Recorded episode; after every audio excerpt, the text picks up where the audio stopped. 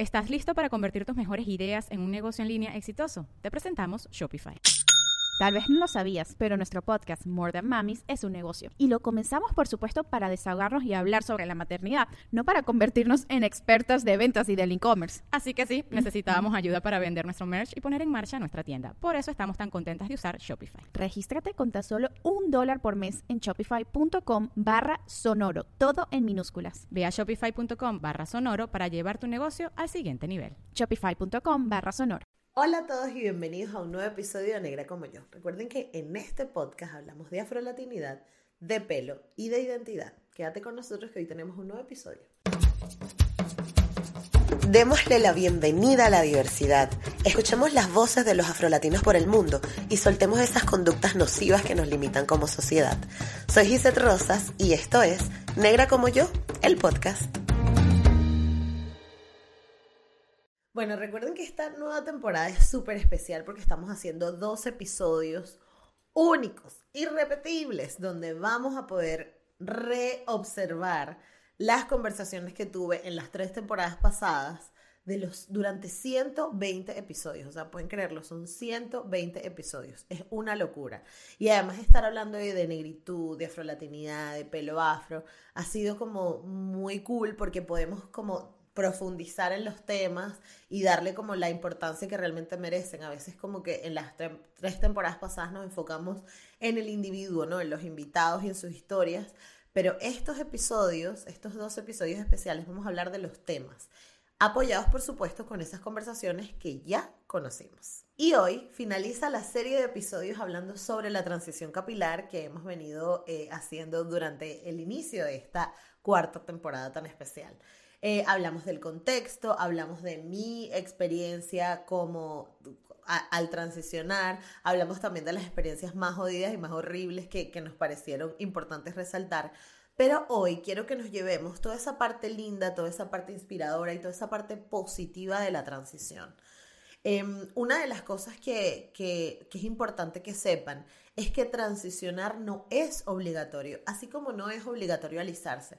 Lo importante de, de, este tema y de la transición capilar es que sepan que existen opciones, que sepan que hay otras formas de ver el mundo, de autoidentificarnos, de relacionarnos, de peinarnos y de que algo tan sencillo como lo estético no necesariamente tiene que ser algo negativo en nuestras vidas, sino que si a nosotros no nos parece hacernos la transición capilar o dejar crecer nuestro pelo, no nos tenemos que sentir obligados. Yo sé que actualmente hay como un bombardeo, ¿no? De esta información y en todas partes se está hablando y cada vez más... Eh, mm, como que todo el mundo quiere, no, es que el pelo rizado, que el pelo afro, que mira cómo lo tiene fulanita. Pero tenemos que darnos cuenta de que no necesariamente tiene que ser así para todo el mundo y que no todos tenemos que compartir la, la misma experiencia a la hora de transicionar y que no todos tenemos que transicionar.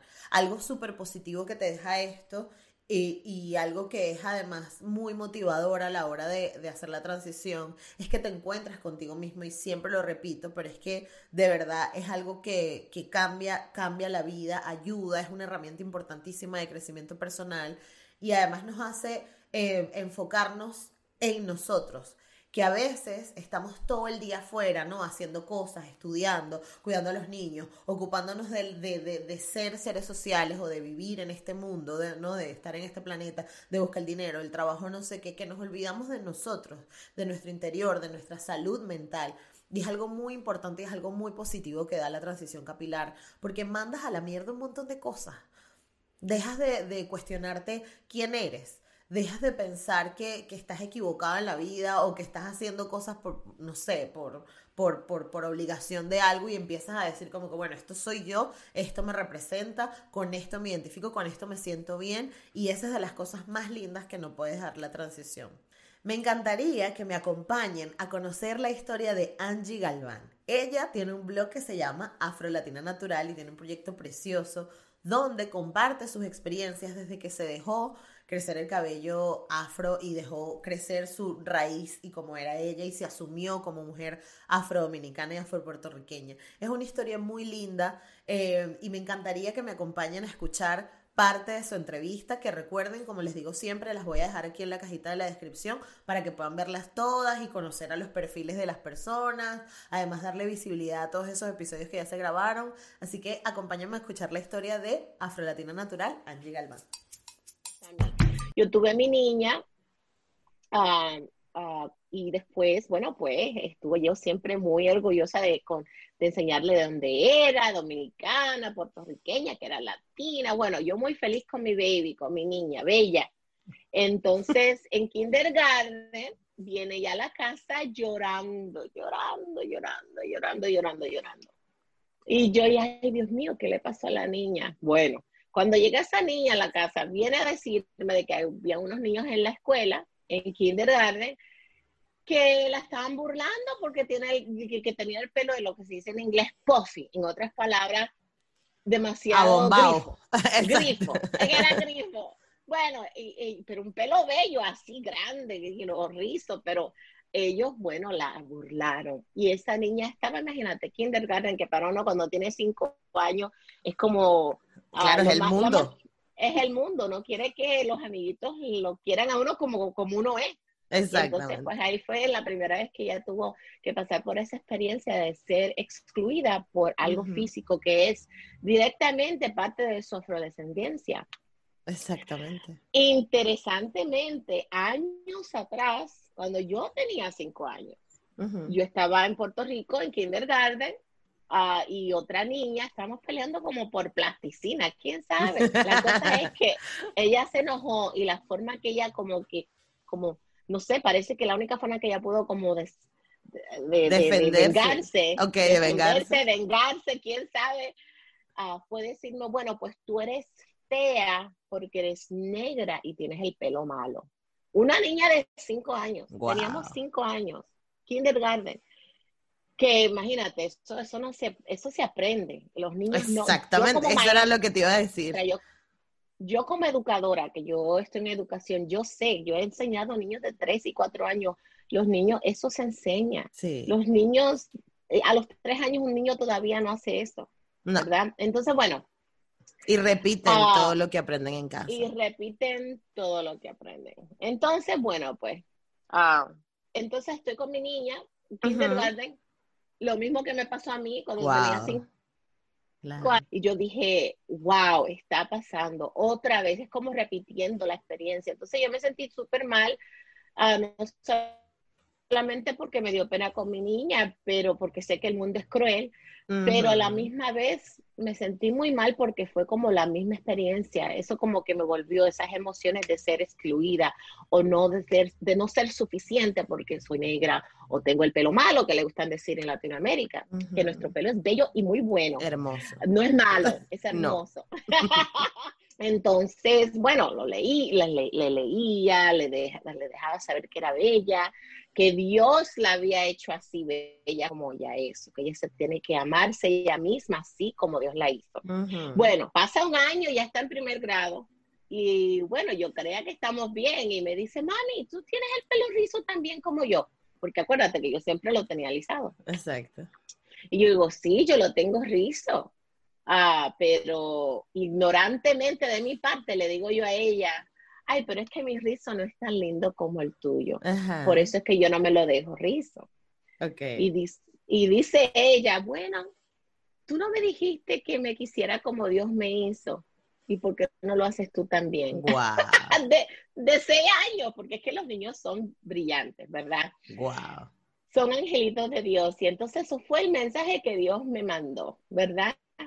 El mensaje que Dios me mandó es que si tú quieres ser un ejemplo para tu hija, tienes tú que pasar esa experiencia también y empezar lo de ti. Los libros, las clases de baile afrodescendientes, nada de eso va a ser tan fuerte y tan poderoso si no lo haces tú como mujer. Exactamente. Entonces, pues ahí fue cuando dije, ok, ahora sí tengo que empezar. Este, atención padres, atención padres. Se educa con el ejemplo lo ven todo. Bueno, la cosa es que ahí fue cuando yo dije, ok, voy a empezar a, transicionar y, poner y dejarme el pelo natural, pero también explorar qué es ser una mujer negra latina. Y ahí fue cuando empecé el blog y empecé a escribir. Exactamente. este, empezó más como compartir o que diferentes cosas que estaba haciendo con el pelo natural, entonces, pero, y lo empecé, pero fue una para poder explorar también esa, esa identidad y esas cosas que quizás estaban, estaban en el subconsciente, entonces las pude traer al, al, al presente y ver qué era lo que me, cuáles son algunas de las experiencias que me hicieron sentir de que no era suficiente y que mi pelo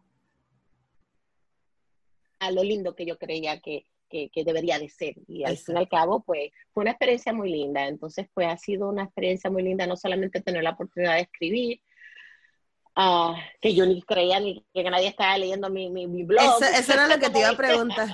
Eso era lo que te iba a preguntar. Llegas al blog y, y ¿te acuerdas qué fue lo primero que escribiste o, cómo te sentiste esa primera vez que escribiste? Eh, lo primero que escribí fue esta historia, fue la historia de mi hija, ¿verdad? Para que el lector o la audiencia tuviera la oportunidad de ver, este es mi propósito, por eso es que yo empecé este blog, esta es la intención del blog, dar, este fue, lo estoy haciendo como madre y como, y como mujer, ¿verdad? Y como educadora también, para que las personas vean que creo que creo que una de las cosas más que necesitamos en estos momentos y bueno, en todos los todas las etapas y épocas es que la gente tenga más empatía, ¿verdad? Que puedan aprender y entender las narrativas de otras personas. Entonces, pues creo que tenemos que compartir nuestras narrativas, tenemos que expresarlas, tenemos que decirlas, porque son reales. Entonces, pues empecé el blog y ha sido una experiencia muy linda porque mucha gente se ha conectado con, con esa experiencia. A mí me parece maravilloso del testimonio de Angie que la maternidad fue quien, quien la hizo cuestionarse sus raíces, ¿no? Y cuestionarse quién era y su identidad y su pelo y empezar la transición y además empezar este bonito proyecto que se llama Afro Latina Natural donde ella a través de, de, pues, de su día a día pues iba contando cómo eh, eh, iba cuidando su pelo, qué productos usar y todo este, todo este camino que, que para muchas a veces nos parece como como una, una bulla, ¿no? Y, una, y una, un montón de información. Y Angie, ¿verdad? Lo hace muy bien en, en, su, en su blog. Además está disponible en inglés y en español. Afro-Latina Natural, ahí la buscan. Además es súper activa en las redes sociales, pueden comunicarse con ella. Es una mujer con una vibra increíble, yo estoy loca por conocerla. Eh, ella vive, ahora mismo reside en Chicago y, y es una mujer que además dedica su vida a la educación, ¿Estás listo para convertir tus mejores ideas en un negocio en línea exitoso? Te presentamos Shopify. Tal vez no lo sabías, pero nuestro podcast More Than Mamis es un negocio y lo empezamos por supuesto para desahogarnos y hablar sobre la maternidad, no para convertirnos en expertas de ventas y del e-commerce. Así que sí, necesitábamos ayuda para vender nuestro merch y poner en marcha nuestra tienda. ¿Y cómo suena con Shopify?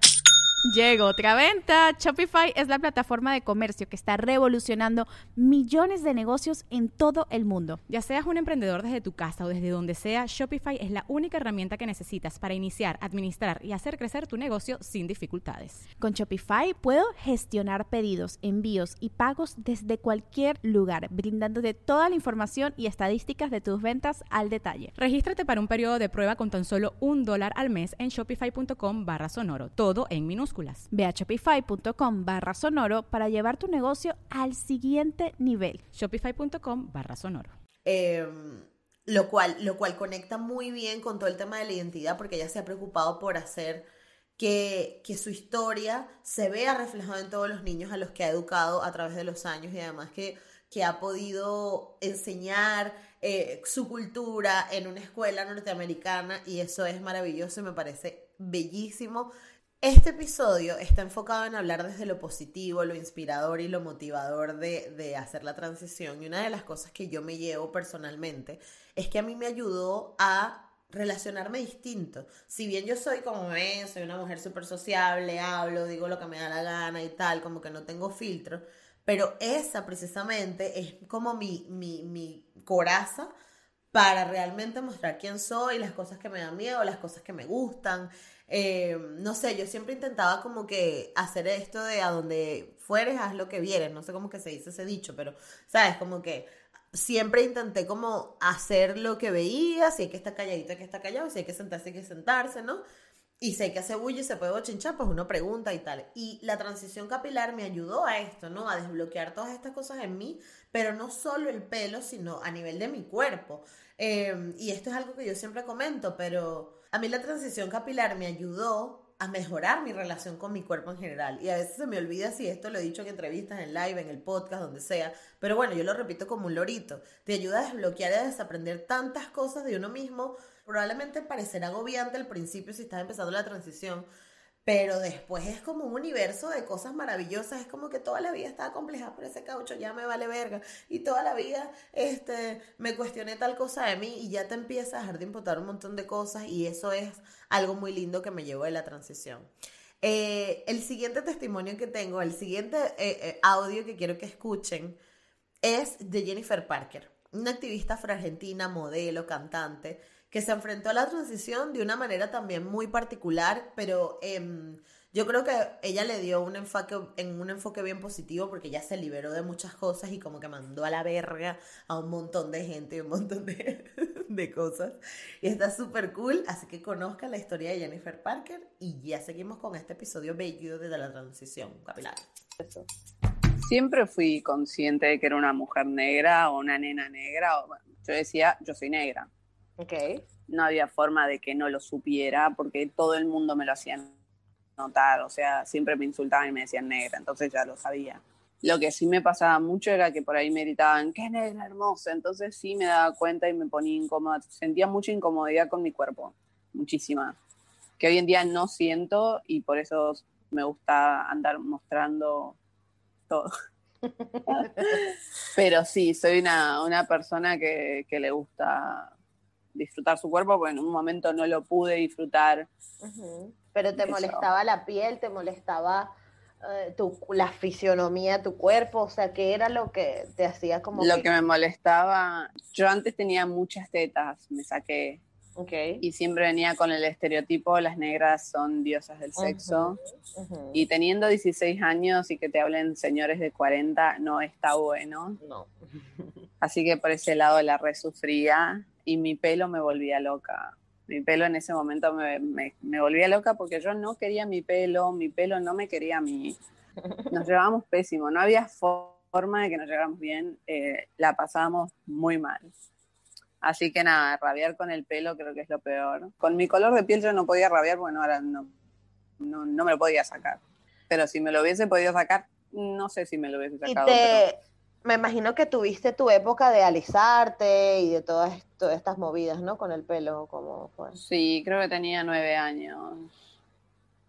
Pero me lo arruiné tanto, me rompí el pelo, directamente me lo quemé, que me lo hice una vez, pero era tan potente el producto que, bueno, me quedó así y no me lo volví a hacer y hasta que, bueno, recuperé los rulos hace cuatro años, pero... O sea, desde los nueve hasta hace cuatro años que hiciste la transición. No, es que nunca, nunca hice una transición, sino que a los nueve años me quedó quemado el pelo y nunca se me recuperó. Wow. Y no sé por qué no se me recuperaba. ¿Cómo lo usaba? O sea, planchita o como. No, ni siquiera me peinaba, para que tengas una idea. Yo usaba el pelo de cualquier forma, me metía una colita, me ataba el pelo atrás y listo. ¿Y qué, qué fue lo que te hizo despertar entonces a, a decir, hay algo que hacer con el pelo o cómo, qué hacemos. No, fui, me fui a Estados Unidos donde vive la parte, la parte paterna de mi familia. Okay. Y me vieron el pelo y me dijeron, vení para acá. ok. Sí, y me agarraron y me pusieron aceite de coco durante dos semanas. No me dejaban lavarme el pelo con shampoo ni enjuague. Me lo nutrían ellas cuando querían nutrírmelo, mis tías. Okay. Y así durante dos o tres semanas y cuando volví a Argentina tenía un pelo nuevo. Wow, qué cool. Son cosas que decís, mejor ni pregunto. Claro, sí, exacto. No quieres saber qué me hicieron, pero qué maravilla. Claro. Estoy feliz con mi pelo. A mí me encanta cuando eh, los invitados como que, no sé, me, me da hasta como envidia. No existe la envidia sana, me da una envidia de verdad, que es como, coño, yo quiero ser así. Lo que pasa es que no, no es una envidia de que quiero que le afecte a la otra persona y que la otra persona se joda, no. Sino que es una envidia de, ay, yo quiero eso. Yo quiero a veces tener la seguridad que tiene Jennifer Parker, ¿no? Y la siguiente que van a conocer, que es Ale, Alejatame, Alejandra Taborda, bueno, se van a morir. O sea, Alejandra, rapidito, mira, no, que usted conmigo no se va a meter. Y aparte es una caleña divina. Eh, que tiene una historia también de transición súper linda. Eh, Alejandra además ha trabajado, trabaja en los medios de comunicación colombianos. Es preciosa, súper simpática, este, llena de buena vibra y es como te encanta relacionarte con gente así. Pero yo creo que esa, ese brillo y esa magia que tienen, que a veces incluso, particularmente a mí me dicen que tengo, que yo no sé, bueno, pero que a uno le dicen que tiene, se rompe y, se, y sale y surge gracias a la transición capilar. Entonces es un momento muy bonito, es una parte muy linda de la vida y todavía, insisto, yo no he conocido a nadie que se haya echado para atrás y haya dicho, ay, bueno, o sea, sí, si estás a mitad de la transición y todavía estás indeciso, pero después que lo haces, que ya ves tus rulos, que aprendes a manejarlo y que ya disfrutas de tu pelo, de verdad que es raro quien diga me devuelvo, lo que pueden hacer es plancharse, alisarse, que insisto, no hay nada de malo en eso, no hay nada de malo de que tu decisión sea alisarte el pelo, por favor, y esto que quede súper grande, es un disclaimer importantísimo. El hecho de que hablemos de la transición y el, hecho de que hablemos de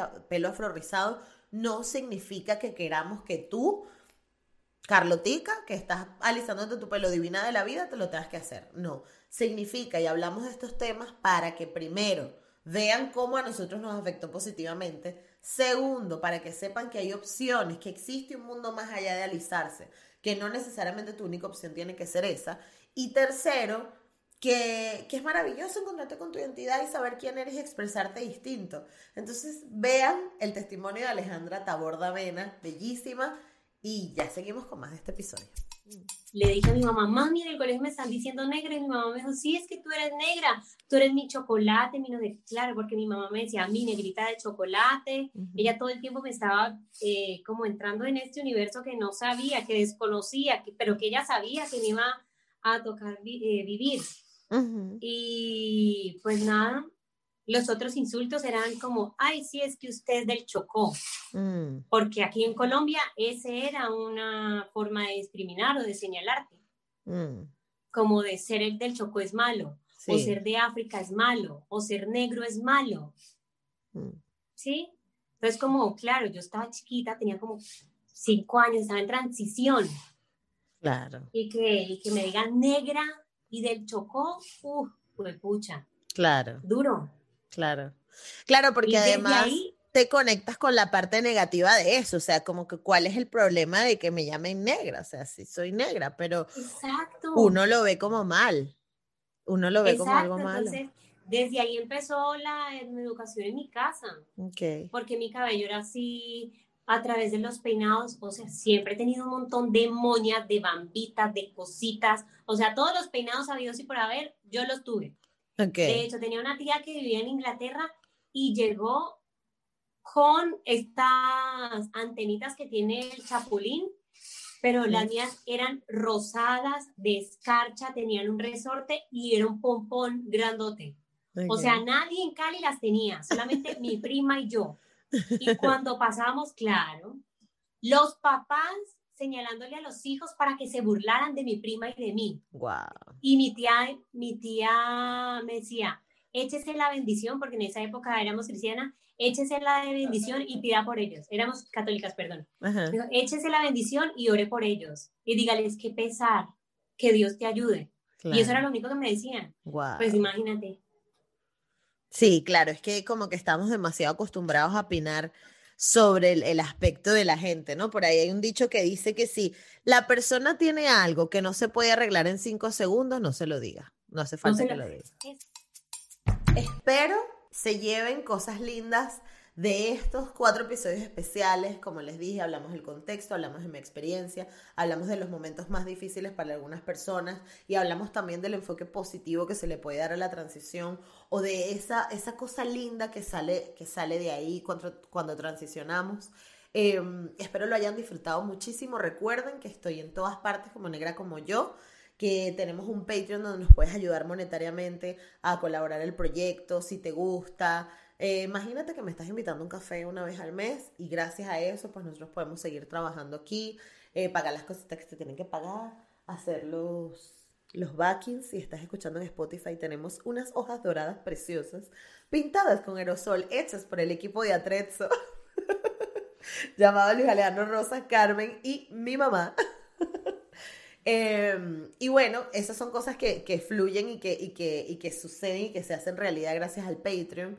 Em, que además, si no tienes cómo, pero te encanta el proyecto, pues comparte, sígueme en las redes sociales que no cuesta nada, dale like, suscríbete al canal y dale follow en todas las plataformas de podcast donde escuches el, el podcast, porque a veces se nos olvida, a veces uno escucha, escucha cosas y dice, ay, yo no lo seguía, pues acuérdate de seguirme. Eh, nada más para que, que este mensaje crezca y se multiplique y pues veamos cosas distintas en las redes sociales que a veces hace tanta falta que escuchemos como que cosas nuevas. Eh, gracias por estar aquí un episodio más. Nos vemos la semana que viene, ya salimos de la transición, vamos a seguir hablando de, otros temas, vamos a hablar de racismo, vamos a hablar de afrofeminismo, vamos a hablar de las brechas económicas que existen en la comunidad afro, vamos a hablar de activismo, vamos a hablar de muchísimas cosas lindas y espero eh, se lo estén disfrutando tanto como yo esta temporada que estamos trabajando con mucho cariño. Un beso y nos vemos la próxima semana. Chao.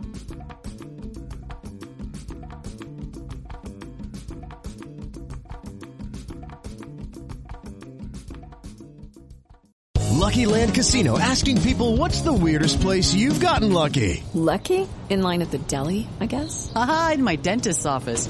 More than once, actually. Do I have to say? Yes, you do. In the car before my kids' PTA meeting. Really? Yes. Excuse me, what's the weirdest place you've gotten lucky? I never win and tell. Well, there you have it. You can get lucky anywhere playing at LuckyLandSlots.com. Play for free right now. Are you feeling lucky? No purchase necessary. Void where prohibited by law. 18 plus. Terms and conditions apply. See website for details.